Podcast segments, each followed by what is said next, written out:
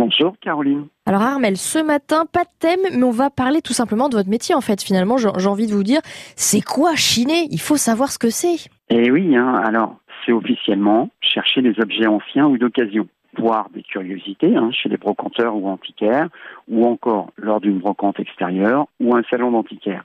Mais vous le savez, Caroline, car je le signale depuis trois ans sur France Bleu Maine, chiner, c'est avant tout de venir passer un beau moment en famille, entre amis, flâner à la recherche d'une pièce précise, se laisser surprendre par un coup de cœur, et c'est parfois aussi être rattrapé par une émotion, un objet qui nous rappelle une personne, une période de notre enfance. Alors ok, mais si on est intéressé par un objet par exemple, est-ce que vous avez une astuce à nous dévoiler pour faire baisser le prix? Eh oui, Caroline, avant tout, on dialogue avec le sourire.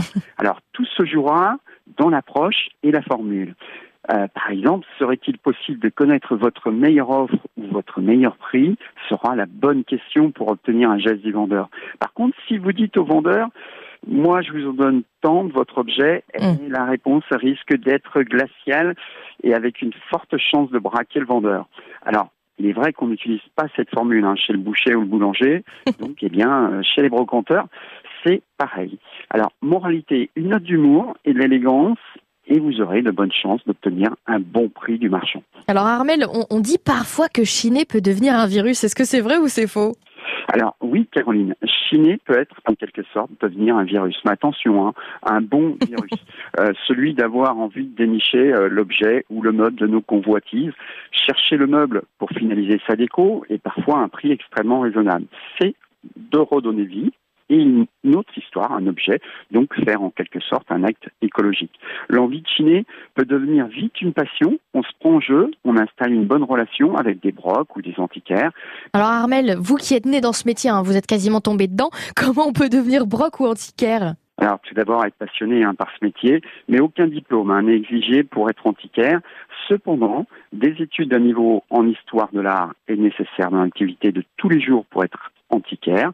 On peut choisir des études d'ébénisterie ou de restaurateurs d'art, comme la faïence, les tableaux, ou pourquoi pas la dorure, la feuille d'or. Pour être broc, on apprend sur le terrain. On ne comptera pas ses heures et surtout, on ne choisit pas ce métier pour faire fortune. Et dans tous les cas, pour avoir de bons atouts, il faudra avoir de la mémoire, être curieux et observateur. Alors pour finir, Armel, pourquoi en Chine à la Chartre sur le Loir précisément? Eh oui, alors car on est 14 brocanteurs et antiquaires dans un village au charme reconnu. On pose sa voiture, on y vient chiner, mais aussi manger, boire un café ou un verre de On entend les oiseaux, parfois le bruit d'un moteur d'une Ferrari, et puis on aime se promener au bord du Loire. On y vient le vendredi après-midi, le samedi, car c'est vraiment le jour où on chine, et tous les dimanches matins. Et puis on retrouvera une petite moitié de brocanteurs ouverts encore le dimanche après-midi. Et puis n'oublions pas le marché des brocs qui a lieu les troisièmes samedis d'été à la Charte-sur-le-Loir. Mais attention Caroline, il faudra chiner également chez tous mes confrères sartois, car on va chiner partout durant cet été. Vous avez bien raison, partout, partout. Merci beaucoup d'avoir été avec nous. Merci Caroline.